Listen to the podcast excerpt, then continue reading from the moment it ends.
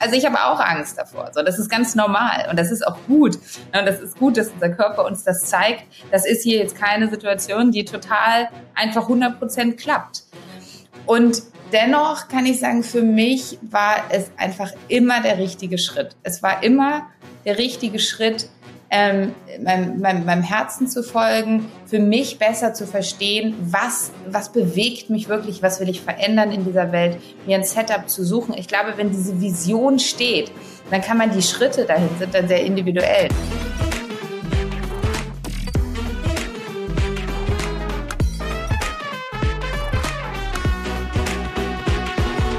Hallo und herzlich willkommen bei Dare to Create, deinem Podcast für mehr Mut, Unternehmertum und Kreativität.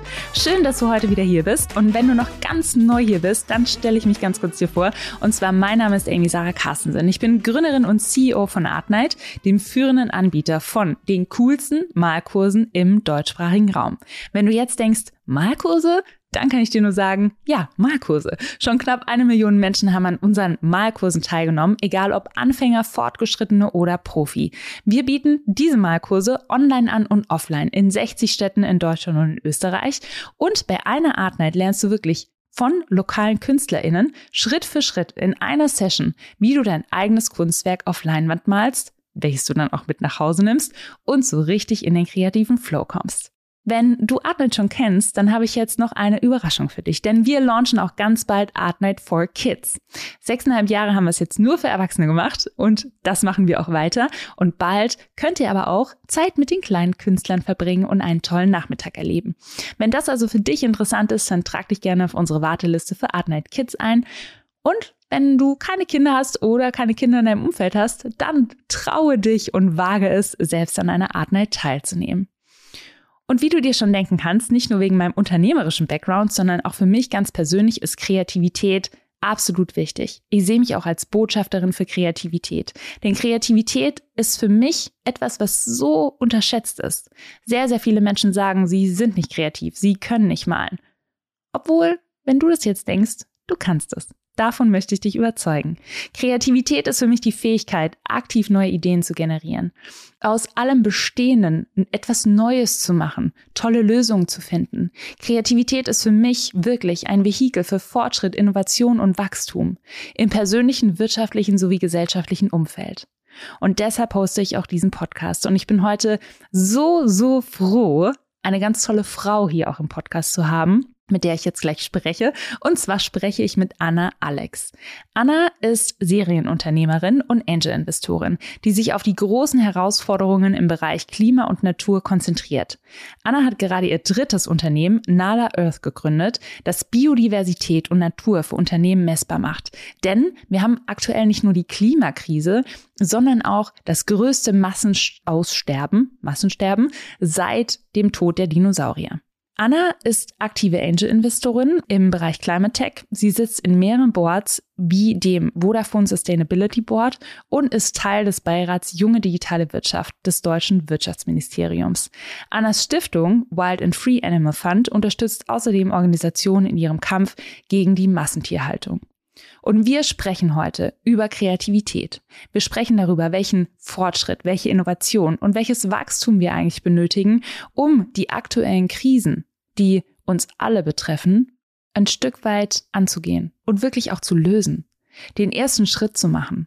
Wir sprechen über Unternehmertum, wir sprechen über Mut, wir sprechen darüber, dass alle nur mit Wasser kochen und wir sprechen darüber, was du ganz persönlich für eine bessere Welt tun kannst welchen ersten Schritt du heute gehen kannst. Also, lass dich von Anna inspirieren. Ich bin sehr inspiriert von Anna und freue mich gemeinsam mit Anna und dir etwas für eine bessere Welt zu tun. Also, los geht's. Das Kunstwerk. Zu Beginn jeder Folge bitte ich meine Gäste, ein kurzes Bild zu malen.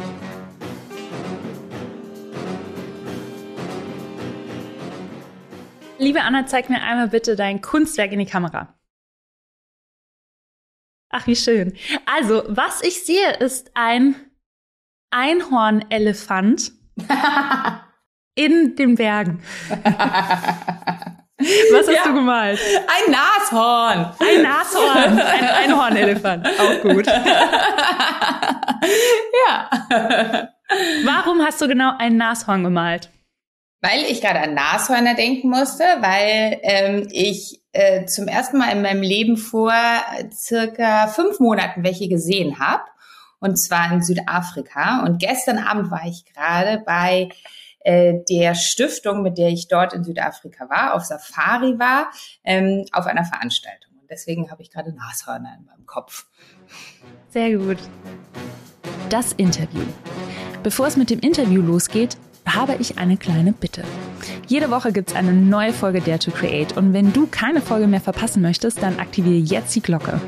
Und den kleinen Gefallen, um den ich dich bitten möchte, ist, bewerte bitte diese Folge, nachdem du sie gehört hast. Das würde mich wahnsinnig freuen und belohnt meine Podcastarbeit. Vielen lieben Dank. Was so im größeren Kontext auch bezüglich Nashorn beschäftigt dich im Moment? Im Kontext Nashörner. Also, was mich tatsächlich gerade sehr beschäftigt, ist, die Natur und äh, ihre Lebewesen. Ja, und da mal den Menschen ausgenommen, also alles andere, was so auf unserer Erde wächst und lebt und rumkrabbelt und damit die gesamte Artenvielfalt eigentlich, die wir haben und damit leider auch der Verlust der Artenvielfalt, ähm, den wir momentan beobachten. Wir verlieren, glaub, ja. ja. Ja, nee, sag gerne noch mal weiter, was das größte Problem ist im Moment. Genau, das größte Problem ist eigentlich, äh, also vielleicht mal sozusagen noch mal einen Schritt zurück. Alle haben mittlerweile mal so von der Klimakrise gehört und dass das nicht so eine tolle Idee ist, dass wir CO2 ähm, oder fossile Brennstoffe aus dem Boden holen und dann in die Luft blasen. Und es gibt aber noch zur Klimakrise eine andere Krise, die Zwillingskrise sozusagen zur Klimakrise. Und das ist die Biodiversitätskrise. Und die bezeichnet den Verlust an Artenvielfalt, den wir zurzeit erleben. Jeden Tag sterben circa so 150 bis 300 Spezies aus. Teilweise kennen wir die noch nicht mal. Also das sind Tiere, das sind Pflanzen, das können aber auch Fungi, also Pilze sein, die wir teilweise noch gar nicht kennen. Und ähm, im Grunde befinden wir uns als Menschheit gerade in einer Zeit des sechsten Massenaussterbens. So, und jetzt fragt man sich so, okay, warte mal, sechstes Massenaussterben, dann gab es ja schon fünf andere. Nur mal, um das irgendwie sozusagen einzuordnen. Das letzte Massenaussterben waren die Dinosaurier, die damit verschwunden sind. So, also ähm, das, das, das finde ich schon, und das hat mich sehr, sehr stark äh, beeinflusst und äh, sehr stark bewegt und ähm, genau, bewegt mich momentan auch sehr. Warum Dich bewegt es jetzt, du hast dich ja schon die letzten Jahre auch viel mit äh, unterschiedlichsten Nachhaltigkeitsthemen beschäftigt. Wenn ich jetzt mal so, also das ziemlich salopp sage, in unsere Medien auch gucke, dann habe ich jetzt eigentlich die letzten Monate, Wochen nie was von einem Massensterben, Aussterben gelesen. Was glaubst du, woran liegt es? Ich glaube, das liegt zum einen daran, dass die Natur halt relativ weit entfernt ist von uns und unserem täglichen Tun, was wir so als, als Menschen machen. Also wir haben uns, wenn du so willst, ganz schön entfremdet. Ich habe zum Beispiel vorgestern ähm, jemanden getroffen und zwar den Chief Raoni. Das ist der Stammesführer der Kayapo aus dem Amazonasgebiet. Und die leben dort im Einklang mit ihrer Natur. Ja, und die leben dort, also es ist ein indogenes Volk, ähm, eins der vielen, die es dort in diesen Gebieten gibt. Und die leben dort so eng verbunden mit ihrer Natur, mit ihren Tieren, mit, mit allem. Das tun wir hier natürlich nicht. Ne? Du sprichst jetzt irgendwie auf die Medien an, große Städte und so weiter. Äh, wo merken wir das? Ich glaube, ne, irgendwie häufig fällt es uns irgendwie nur auf, wenn wir dann mal wieder mit dem Auto über Land fahren und irgendwie uns dann doch wundern, dass früher die gesamte Windschutzscheibe voll mit Insekten war, wenn man mal eine Stunde übers Land gefahren ist und das heute nicht mehr ist. Und dann denkt man sich so, hm, ja, keine Ahnung, weiß ich jetzt auch nicht so genau. Aber was dahinter steckt, ist tatsächlich dieses Massenaussterben. Und ja, die Medien, ähm, es ist vielleicht kein so ein populäres Thema. Ne? Krisen sind immer ein schwieriges Thema, verkaufen meistens auch irgendwie nicht so gut. Und nichtsdestotrotz haben natürlich da Medien auch einen Riesenhebel in die Hand, um diese diese Awareness zu schaffen, so wie wir es in den letzten Jahren auch gemeinsam mit den Medien für die Klimakrise also einfach sehr viel Bewusstsein geschafft haben. Ja. Was ich faszinierend finde, auch an deinem bisherigen gesamten Werdegang, du bist ja eine Serial Entrepreneur, ähm, hast schon mehrere Unternehmen auch gegründet, ähm, zuletzt auch Planetly, was sich schon viel mit dem Thema Nachhaltigkeit beschäftigt hat. Wenn du jetzt anderen Menschen, die vielleicht sagen, hey, ich erkenne auch das Problem, ich würde gerne etwas verändern, ich weiß aber gar nicht, wie ich anfangen soll. Ich habe da aber eine unterschiedliche Idee oder selbst ich habe keine Idee. Also jetzt mal wirklich relativ generell. Ich bin jetzt hier, Amy, ähm, und mal angenommen, ich würde jetzt nicht äh, Artnight machen, was mich unglaublich begeistert, ähm, sondern würde sagen, ich will dieses Problem mitlösen. Wie fange ich an? Welchen Rat würdest du da der Person geben? Wie fängt man an? Also erst einmal, ich glaube, die Person hat den größten Schritt schon gemacht und zwar sich getraut, äh, erstmal vor sich selber zuzugeben, ähm, dass vielleicht in, in Zukunft ein bisschen größerer Purpose äh, in dem täglichen Tun und Arbeiten auch notwendig ist, um einen glücklich zu machen. Ja, und ich glaube, das ist auch erstmal, das kann man auch wahrscheinlich fast wie eine Art Entfremdung bezeichnen, ne? dass wir irgendwie, wir verbringen einen Großteil unserer Lebenszeit im Büro. Häufig sind aber die Dinge oder Produkte oder sowas irgendwie, die wir da verkaufen und worauf wir das verwenden, gar nicht etwas, was uns wirklich irgendwie berührt oder wirklich irgendwie am Herzen liegt. So und ähm, für mich äh, habe hab ich das drastisch geändert, als ich 2019 Planetly gegründet habe, wo ich zum ersten Mal plötzlich das Gefühl hatte, warte mal, jetzt kann ich so meine Arbeit wirklich, das, was andere Leute Arbeit nennen, verbinden mit dem, was, was mir wirklich am Herzen liegt und was ich vorantreiben möchte in dieser Welt und was ich hinterlassen möchte in dieser Welt. Und es ist ein tolles Gefühl. Also es ist einfach ein großartiges Gefühl und ich kann sozusagen jeden nur ermutigen, diesen Weg weiterzugehen. Ähm, und ich glaube auch, dass es, dass man beides schaffen muss. Ne? Also ich bin, ich bin jetzt nie der, der Typ irgendwie Non-Profit äh, Organisationen gewesen, ne? sondern ich glaube einfach, äh, gute Leute wollen sowohl Geld verdienen, als aber auch einen starken Purpose haben. Und es gibt immer mehr Geschäftsmodelle, immer mehr Unternehmen, auch immer mehr Investoren, ne, die, die das sehen, die genau daran glauben, dass das möglich ist. Und ich glaube, über die Zeit wird das einfach ein ganz klarer Differenziator auch für Unternehmen, weil die besten Leute eben genau in diesen Unternehmen arbeiten wollen. Ich nenne das immer for purpose, for profit. Ne? Also die, die beides miteinander verbinden. Und ich glaube, wir sollten uns da auch echt nicht, wir müssen da nicht, nicht bescheiden sein und sagen, ja, vielleicht geht nur irgendwie das eine oder das andere so. Wir, wir, wir, ne, wir, sondern das weiter vorantreiben, den Umbau sozusagen im größeren der Wirtschaft, dass das möglich ist und dass diese Unternehmen ähm, weiterhin wachsen, gedeihen und, äh, und groß werden. Hm. Ich habe mich mit dem ganzen Thema For Purpose, For Profit ähm, bei mir damals schon bereits im Studium beschäftigt. Und was für mich sehr viel Sinn gemacht hat, ist auch darüber nachzudenken, gib äh, guten Menschen viel Geld und lass sie damit noch bessere Sachen irgendwie tun. Und wenn man sich auch, ähm, ich sag mal, Non-Profit-Organisationen anguckt, die dennoch auf Gelder angewiesen sind, ähm, aber in einer gewissen Abhängigkeit auch sind, da beobachte ich, dass eben bei Unternehmen, ich sag mal, for Profit, for Purpose, ähm, die sehr viel mehr in der Lage sind, aus sich selbst heraus zu wachsen und dadurch auch in der Lage sind, größere, schnellere Schritte nach vorne zu machen, um gewisse Probleme zu lösen oder eben auch Gutes zu tun. Wenn du jetzt auch sagst, ähm, dass der erste Schritt ist, ja, ich sag mal, ein Problem in der Welt auch zu erkennen. Was, was ist aber, wenn ich wahnsinnig Schiss davor habe, zu springen? Also zu springen aus meinem normalen Job heraus, aus meiner Komfortzone. Ähm, ich beobachte auch viele Leute, die sich natürlich einen gewissen Lifestyle erarbeitet haben. Die letzten Jahre waren, würde ich mal sagen, auch wirtschaftlich recht fette Jahre. Jetzt sind wir ähm, im Moment gerade in einem kleinen Krisenmodus was würdest du dann tun? Also wenn ich denke, eigentlich will ich was verändern, und das gibt's, glaube ich, ganz viel, ne? So, eigentlich würde ich gerne was verändern. Ich erkenne das Problem, aber ich traue mich nicht zu springen.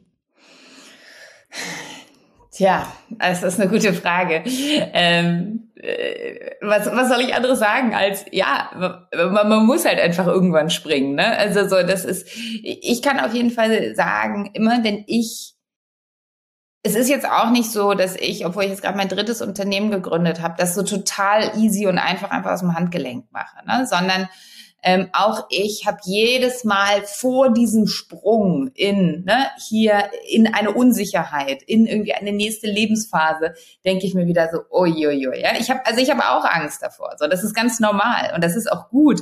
Ne, das ist gut, dass unser Körper uns das zeigt. Das ist hier jetzt keine Situation, die total einfach 100 Prozent klappt. Und dennoch kann ich sagen, für mich war es einfach immer der richtige Schritt. Es war immer der richtige Schritt, ähm, meinem, meinem, meinem Herzen zu folgen, für mich besser zu verstehen, was, was bewegt mich wirklich, was will ich verändern in dieser Welt, mir ein Setup zu suchen. Ich glaube, wenn diese Vision steht, dann kann man die Schritte dahin sind dann sehr individuell. Ne? Das kann sein, ich kann, es kann auch mal sein, ich fange einfach mal neben, nebenbei irgendwie an in einer Organisation, die etwas mit einem, einem Thema, einem Purpose zu tun hat, der mich sehr bewegt und sehr berührt. Ne? Und daraus ergibt sich dann das nächste. Oder ich mache, äh, ne, ich gehe mal auf Veranstaltungen, ich treffe mal Leute. Und also für mich war es so, irgendwie über die Zeit und über die Unternehmen, die ich jetzt gegründet habe. Ich glaube, so in meinem ersten Unternehmen habe ich für mich dieses Thema Unternehmertum und Technologie für mich entdeckt. Ja, was für ein tolle, was für ein toller Hebel das ist, ähm, um wirklich was in der Welt zu verändern. Mit meinem zweiten Unternehmen mit Planetly habe ich dann habe ich mich dann der Klimakrise gewidmet und und es dort geschafft, eigentlich äh, mit anderen diesen ganzen Sektor voranzutreiben und attraktiv zu machen für Investoren, Investorengelder, weil wir es eben for Profit gemacht haben und nicht als als als Non-Profit-Organisation. Und jetzt in meinem dritten Unternehmen kam ich sozusagen noch näher an, an meine Herzensangelegenheit dran, nämlich die Natur und die Tiere. Und es sind immer, in den allermeisten Fällen ist es die Wirtschaft, die da einen großen Hebel in der Hand hält. Ähm, und ähm, genau deswegen konzentrieren wir uns voll darauf. Wenn du dir eine Sache wünschen könntest, also stell dir vor, heute Abend kommt eine Fee vorbei und sagt dir, liebe Anna, ähm, du hast einen Wunsch frei, wenn du morgens früh aufwachst, ist diese eine Sache ganz anders auf der Welt. Welche Sache wäre das? Ähm, ich sage jetzt mal was, was ambitioniert ist, aber auch nicht unrealistisch ist. Ich finde das nämlich sehr gut. Es gibt ein neues Ziel hinsichtlich Natur und Biodiversität, auf das sich die Weltgemeinschaft im Dezember verständigt hat. Ähm, das Ziel heißt 30 by 30 und bedeutet, dass 2030, also in nur sieben Jahren, 30 Prozent der Land- und Wasserflächen geschützt werden sollen. Momentan sind wir circa bei 16 Prozent Landflächen, die Naturschutzgebiete sind. Ähm, es gibt darüber hinaus noch ein ambitionierteres Ziel und das heißt dann 50 by 50, 2050 50 Prozent.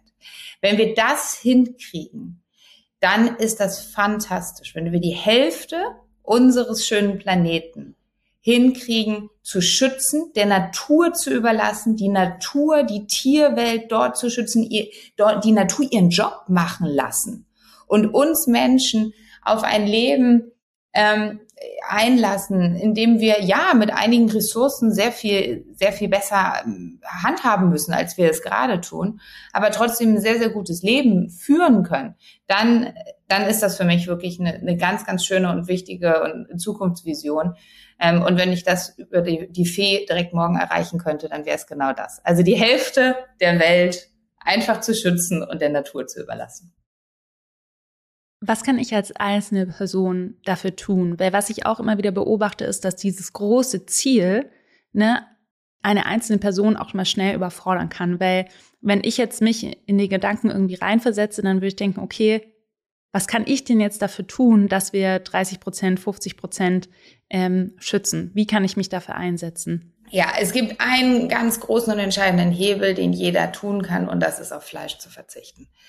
Ähm, wir, 80 Prozent aller unserer Agrarflächen werden dafür verwendet, um Tiere zu füttern, damit wir diese Tiere dann später essen können.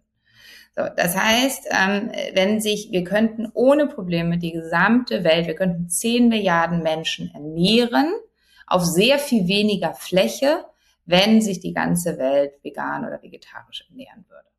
So, und ich glaube, das ist wirklich was, das ist der allergrößte und einzige und wichtigste Hebel.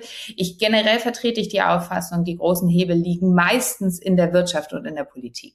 Ja, und wir sollten nicht den Fehler machen, es auf dem Einzelnen auf der einzelnen Person, auf dem einzelnen Individuum abzuwälzen und zu sagen, ja, solange du jetzt nicht das und das und das machst. Ne? So, also äh, da vielleicht so als kleine Side Note, das Konzept des Personal Carbon Footprints, also was ist dein persönlicher CO2-Fußabdruck, kommt aus der Ölindustrie um von ihren Tätigkeiten und ihrer Schuld abzulenken und zu sagen, ja, solange du aber nicht perfekt bist, solange du jetzt nochmal geflogen bist, kannst du uns ja auch nichts ankreiden. Ja, also es ist eine ganz perfide Ablenkungsmaßnahme, die irgendwann in den 80ern oder 90ern äh, da lanciert wurde. Ähm, und äh, genau, also ne, deswegen, äh, ich, ich bin kein großer, großer Fan davon, jetzt zu sagen, der Einzelne muss ganz viel machen. Aber wenn man was machen will, dann ist es wirklich der Fleischverzicht, der den größten Hebel hat. Ich war letzte Woche bei äh, Gut und Böse. Die betreiben mhm. ja regenerative Landwirtschaft in Brandenburg. Und da haben wir auch ganz viel über Fleischkonsum gesprochen. Und ich habe mich mal äh, viele Jahre vegan ernährt, auch vegetarisch. Und ich habe dann auch gemerkt, dass ich glaube, es würde viel mehr Menschen leichter fallen zu sagen, ich ernähre mich zu 95 Prozent pflanzlich ähm, und die 5 Prozent esse ich vielleicht mal ein Stück Fleisch. Und als ich da eben auf dem Gut war und ähm, die haben dort auch Kühe und Co. Für die ist es, also ich sag mal, wenn ein Bauernhof ganz klassisch betrieben wird und wenn eigentlich Landwirtschaft ziemlich oldschool betrieben werden würde und es ähm, dann würden wir alle ganz natürlich viel weniger Fleisch essen. Ob wir dann gar kein Fleisch mehr essen würden, das ist so ein bisschen to be discussed. Da sind sich die Bauern auch ein bisschen uneinig, weil es auch ein Stück weit zu dem Kreislauf mit dazugehört. Die Menge macht's nur, ne? Und ähm, ich sag mal so, die 500 Gramm äh, Liona Wurst hier beim Rewe für 99 Cent, das ist einfach crazy. Ähm, und deswegen kann ich das nachvollziehen. Also hier ein Aufruf, ähm, esst kein Fleisch, esst viel weniger Fleisch. Weil ich finde, selbst wenn man sagt, 95 Prozent pflanzlich, dann hat man schon einen großen Beitrag geleistet und es so. muss nicht direkt in ein Extrem gehen. Genau. Ähm, aber das kann definitiv jeder tun. Genau. Man kann sich jedes Mal wieder entscheiden, wenn man im Restaurant sitzt, auf die Karte guckt, ne, irgendwie mache ich es heute oder, oder nicht. Absolut. Das gleiche gilt übrigens auch für Fisch. Wir haben ja eine wahnsinnige Überfischung auch in den Meeren, ja. ähm, weil einfach auch viel zu viel, das nennt man Beifang. Ich hoffe, ich erzähle jetzt nichts Falsches, aber die Zahlen fand ich extrem erschreckend. Also um eben den Fisch, den wir gerne futtern, ähm, zu fangen, wird einfach tonnenweise Beifang, also das, was sich auch im Netz ähm, verheddert oder die Fische, die wir einfach nicht gerne essen oder Meerestiere und ähm, äh, ja, jegliches Lebewesen im Meer, wird einfach mitgefangen und wird dann tot einfach wieder ins Meer zurückgeworfen. Und das, ja. ist, das ist einfach verrückt, wenn man da mal drüber nachdenkt. Das ist total Jetzt, verrückt. Ja. Jetzt hast du gerade auch gesagt, ähm, dass die Wirtschaft und die Politik einen großen Hebel hat. Was tust du aktiv, um dem ein Stück weit, also da auch Druck aufzubauen und Veränderungen herbeizuführen? Auf einer politischen und wirtschaftlichen Ebene. Kann man da überhaupt was tun? Also, was ich, was ich mache, ich bin auf verschiedenen Ebenen aktiv. Ich habe sowohl jetzt mein drittes Unternehmen gegründet, Nala Earth, und mit Nala ähm, verdeutlichen wir Unternehmen, welchen Einfluss sie auf die Natur und die Biodiversität haben. Das heißt, wir machen das Ganze erstmal messbar und quantifizierbar und bringen es sozusagen in die Boardrooms dieser Welt. Also, was man nicht messen kann, kann man nicht managen. Das gilt einfach in der Wirtschaftswelt. Deswegen ist das, glaube ich, ein ganz, ganz wichtiger, entscheidender Schritt um dieses Bewusstsein in den Unternehmen zu, ver zu verankern. Ähm, das ist das Erste. Das Zweite, was ich tue, ist, ich habe aber auch anerkannt, dass es eben einige Teile gibt, ähm, die ähm, nicht als For-Profit betrieben werden können. Ähm, das sind häufig vorbereitende Maßnahmen überhaupt erstmal, auf Basis derer dann solche Climate Tech Companies groß werden können. Um ein konkretes Beispiel mal zu geben, das ist eine Organisation zum Beispiel aus UK, die heißen The Good Food Institute und die machen Lobbying für Fleischersatzprodukte. Das heißt, die ähm, machen Lobbying dafür, dass man den Burger Burger nennen kann und nicht irgendwie die Fleischlobby daherkommt und sagt, das verbiete ich jetzt irgendwie, um diesen Wandel aufzuhalten. Ähm, und das Good Food Institute und einige andere von solchen Organisationen, die sich mit dem Thema Tierwohl beschäftigen, finanziere ich noch über meine private Stiftung, die heißt Wild and Free Animal Fund. Und ähm, genau, damit sozusagen, das sind so die weißen Flecken der Landkarte, versuche ich damit abzudecken, die eben nicht als Geschäftsmodell irgendwie betrieben werden können. Und dann zum Dritten, ja, der Hebel auf die Politik ist natürlich ähm, ganz, ganz wichtig. Ich bin da im engen Austausch, wo es irgendwo möglich ist. Ich bin außerdem im Digitalbeirat von Habeck ähm, und versuche auch da, ist das Bewusstsein natürlich da. Also er ist wirklich ein, eine, jemand, der sich wirklich gut auskennt ähm, mit, mit diesen Themen. Das finde ich immer sehr beeindruckend. Ähm, aber eben, wir müssen, glaube ich, noch in Zukunft, und das wird über die nächsten Jahre passieren, dieses Bewusstsein auch noch nicht nur auf die Klimakrise, sondern eben auch auf die Biodiversitätskrise lenken. Mhm. es ist wahnsinnig beeindruckend, was du die letzten Jahre geschafft hast und auch auf die Beine gestellt hast und welche Veränderungen du schon herbeigeführt hast. Wenn jetzt jemand denkt, ähm, ich wäre gern wie Anna, aber wie schaffe ich das denn? Weil ähm, ich habe zum Beispiel, ich habe noch nie gegründet, ich habe ähm, ja, ich sag mal auch keine Kohle auf dem Konto, um zum Beispiel eine Stiftung zu gründen. Ähm, ich bin so in meinem Alltagsleben, ähm, stecke ich so ein bisschen fest. Kannst du uns vielleicht nochmal zurückholen, so zu den ersten Schritten, die du gegangen bist, weil du hast ja auch irgendwann mal angefangen. Und was du glaubst, was ganz wichtig ist, so auf dieser unternehmerischen Journey etwas zu verändern und was du dabei so gelernt hast. Ja, gerne. Genau. Komplexe Frage. Komplexe Frage, genau. Also ich bin ganz früh in dieser Startup-Szene schon gelandet. Im Grunde aber auch nur, weil ich schon früh für mich festgestellt habe, großer Konzern und Anna passt irgendwie nicht so richtig gut zusammen. Also wahrscheinlich habe ich da einfach so ein kleines Autoritätsproblem oder so. ähm, aber auf jeden Fall hat mich das schon im Praktikum irgendwie mal, hat mich das schon zu sehr gelangweilt. So. Und dann habe ich bin ich da auch in gewisser Weise mein Bauchgefühl gefolgt und gesagt, das ist es nicht, das kann es nicht sein, das will ich jetzt nicht, das kann jetzt nicht die nächsten 40 Arbeitsjahre mein Leben sein, dass ich in irgendeinem Büro sitze und von mir aus viel Geld verdiene, aber irgendwie sich das nicht richtig anfühlt. So, und weil ich da äh, dann äh, dem, diesem Bauchgefühl gefolgt bin, bin ich dann recht schnell, ganz recht früh in der Start-up-Szene gelandet, als das eigentlich noch kein sonderlich anerkannter Karriereweg war. Also meine Eltern hatten große Sorgen, als ich dann gesagt habe, statt irgendwie in einen großen Konzern gehe ich jetzt in ein kleines Start-up, was keiner kennt. Ähm, und habe dann die ersten zwei Jahre bei Rocket gearbeitet und ähm, also dem Incubator hier in Berlin und habe dann für mich als nächstes festgestellt, dachte, die kochen ja auch nur mit Wasser. Die gründen die ganze Zeit Unternehmen, aber die kochen ja auch nur mit Wasser. Ja, so das kann doch nicht so schwer sein. Das will ich jetzt auch machen.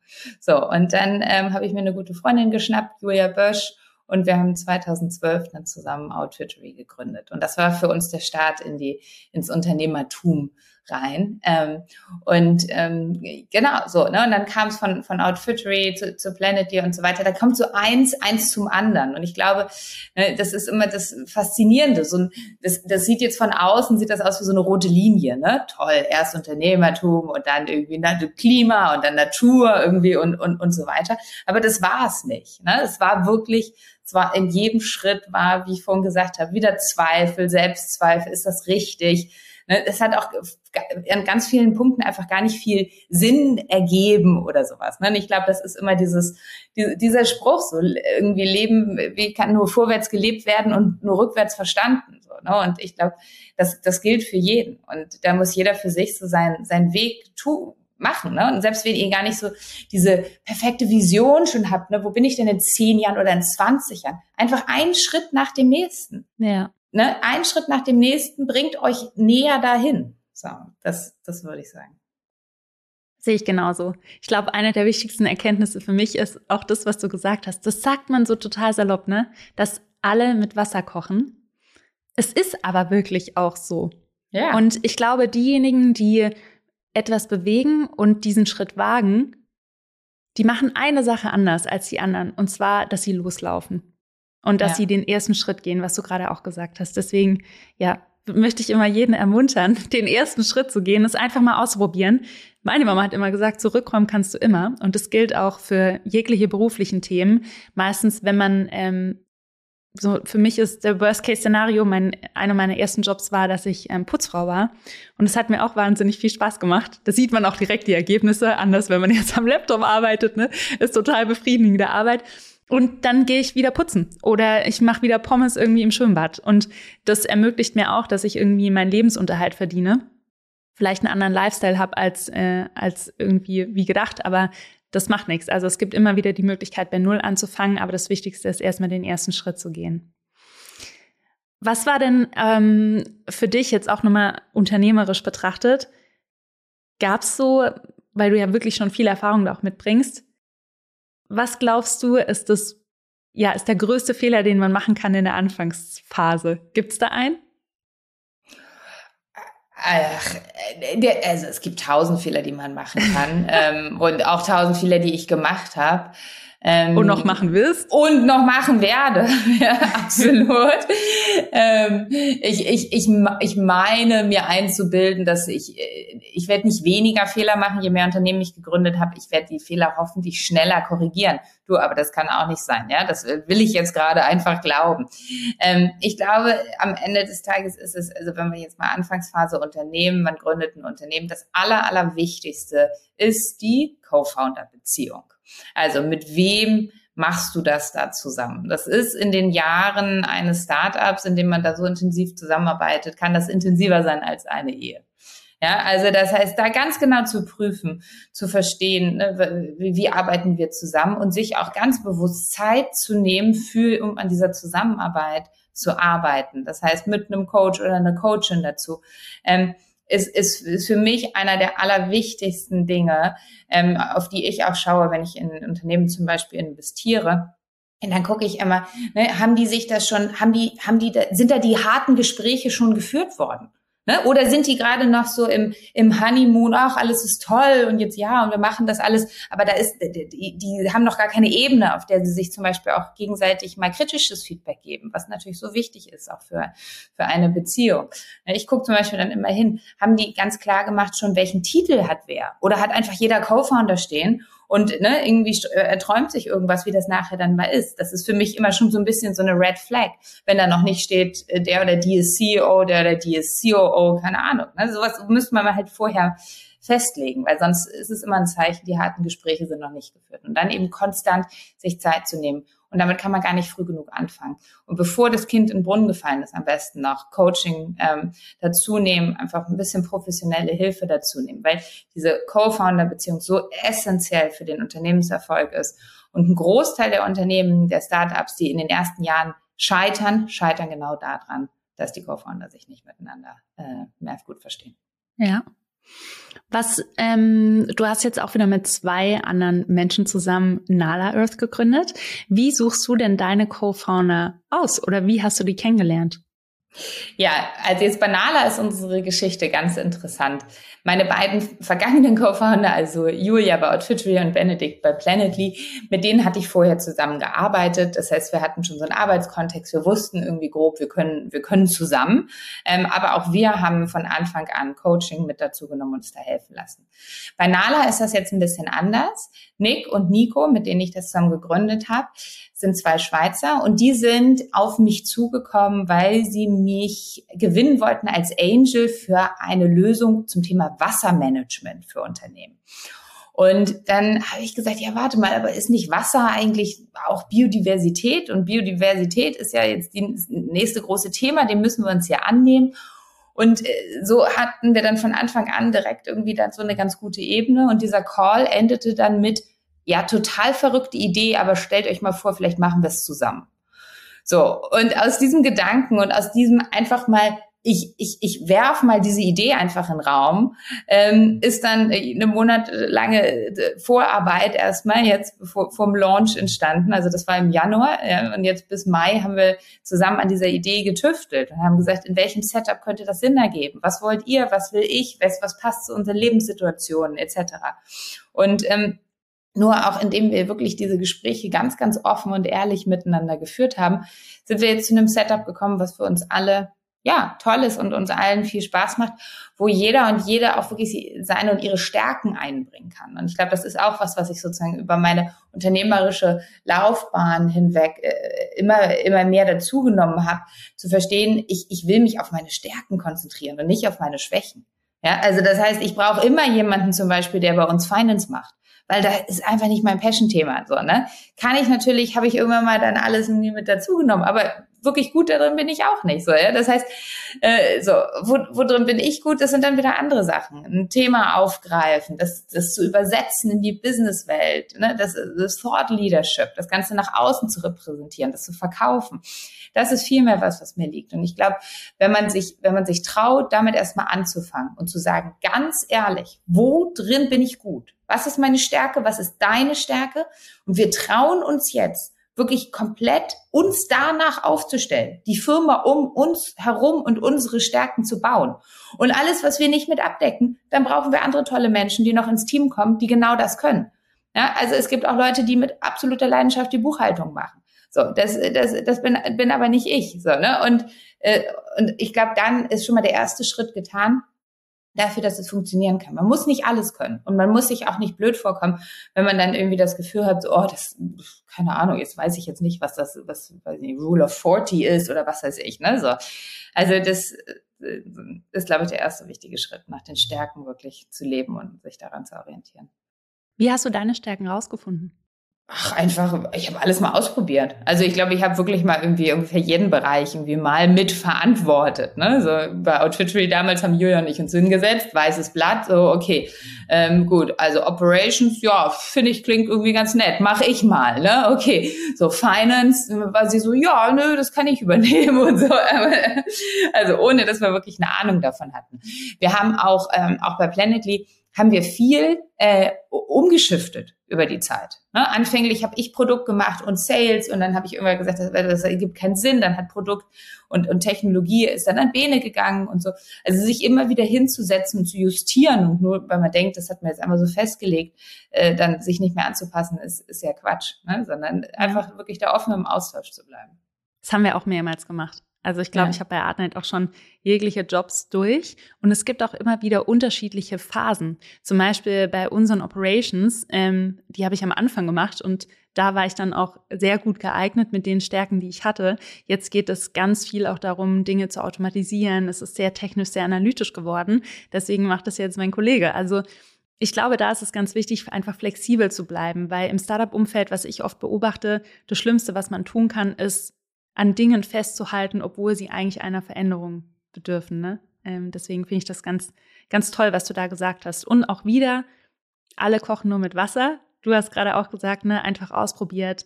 Und das ist, glaube ich, auch der Schlüssel. Also einfach anzufangen und zu machen, sagt man immer viel leichter, als es dann getan ist, obwohl das Machen gar nicht so schwer ist und den ersten Schritt zu gehen. In den letzten Minuten will ich jetzt nochmal ähm, auch auf das Thema Kreativität mit dir eingehen. Was bedeutet denn für dich persönlich Kreativität? Das ist eine gute Frage. Und ich muss wahrscheinlich nicht so ganz überraschend wieder die Brücke zur Natur schlagen.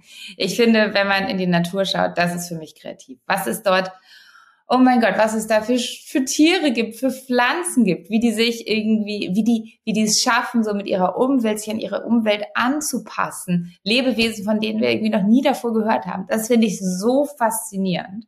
Das finde ich so faszinierend und das, das, äh, und auch diese, diese Formen aus der Natur äh, sozusagen in unser tägliches Leben irgendwie zu bringen und da, damit zu arbeiten und das zu verarbeiten. Das ist was, was mich sehr, sehr anspricht und was ich als sehr kreativ bezeichnen würde. Ich musste jetzt unbedingt ein Beispiel bringen. Das fast, es lässt mich nicht mehr los die letzten zwei Wochen. Ähm, ich habe mich mehr mit Kompost beschäftigt. Sehr Und gut. weißt du was? Kompost ist für mich der Inbegriff an Kreativität aus der Natur. Denn aus dem vermeintlichen, also ist quasi aus Scheiße wird Gold auf ja. Deutsch gesagt. Ne?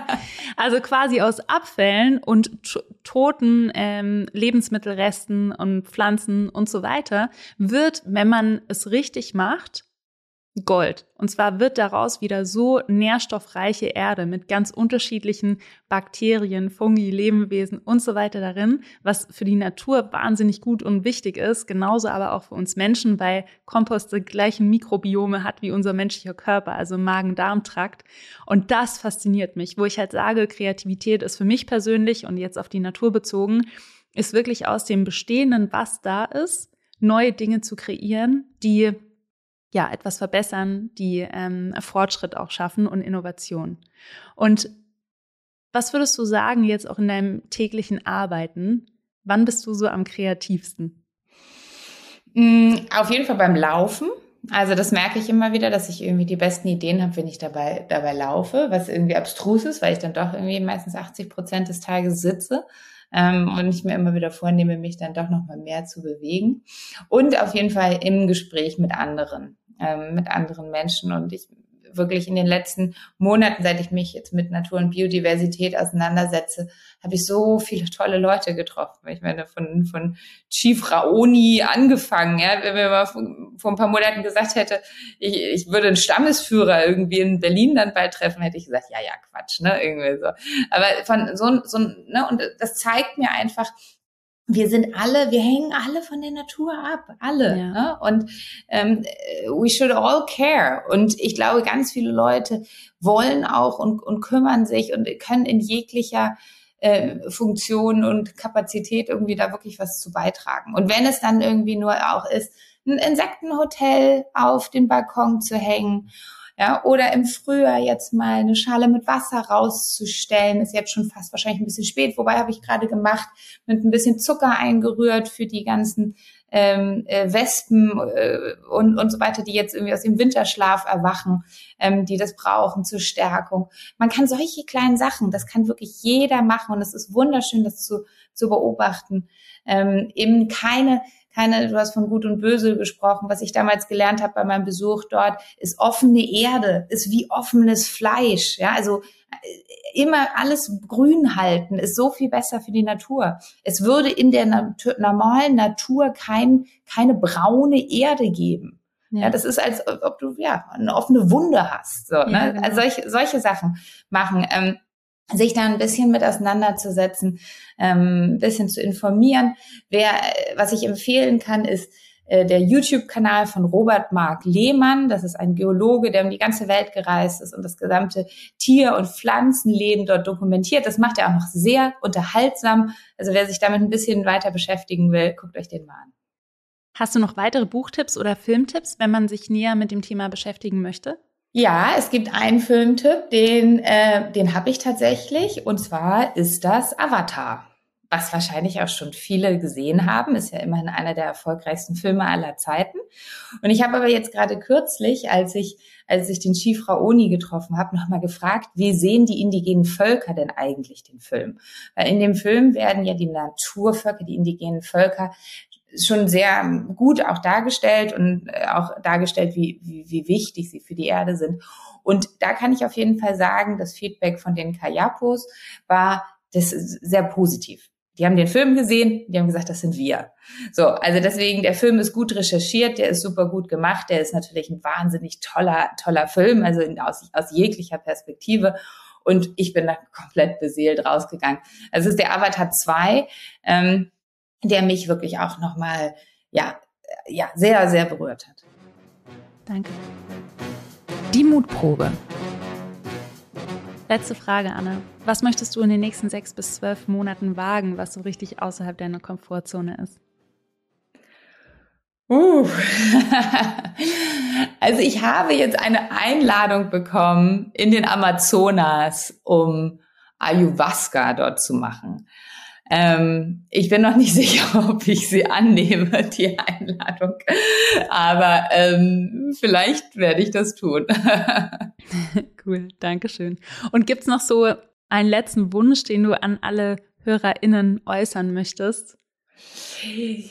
Ach, ich, der, der Wunsch ist eigentlich nur, ne, wir müssen dieses Thema wirklich die Aufmerksamkeit auf die, auf die Natur und auf die Biodiversität lenken. Wenn wir das jetzt nicht tun, dann sind so viele Arten für immer verschwunden, die wir niemals wieder zurückkriegen werden. Es ist essentiell für, für uns als Menschen, für uns als Wirtschaft, für unsere Kinder. Deswegen jeder kann was dazu beitragen. Also informiert euch ein bisschen, ne, besprecht das mal, redet darüber, bringt, also ich, ne, wir, wir müssen da wirklich alle irgendwie Hand in Hand dran, dran arbeiten. Das, das schaffe ich nicht allein. Ich habe mich komplett dem Thema jetzt verschrieben, das in den nächsten Jahren überall auf, der, auf die Agenda zu, zu bringen, wo ich kann. Aber das äh, kann ich nicht allein. Deswegen brauche ich euch alle. Dankeschön. Vielen lieben Dank fürs Zuhören. Alle kochen nur mit Wasser. Das ist so ein Kalenderspruch, aber da ist ganz viel Wahres dran. Du musst einfach nur den ersten Schritt gehen und du kannst jeden Tag aufs Neue eine Entscheidung treffen, etwas zu bewegen für unsere Umwelt und für die Biodiversität. Lasst uns also wieder mehr zum Ursprung zurückkehren und uns auf das Wesentliche fokussieren. Und wenn du eine Idee hast, etwas zu gründen, etwas zu bewegen, dann trau dich. Mach den ersten Schritt heute. Schließlich auch anderen Organisationen an, wenn du möchtest. Sei mutig, wild und kreativ. Dare to create, deine Amy.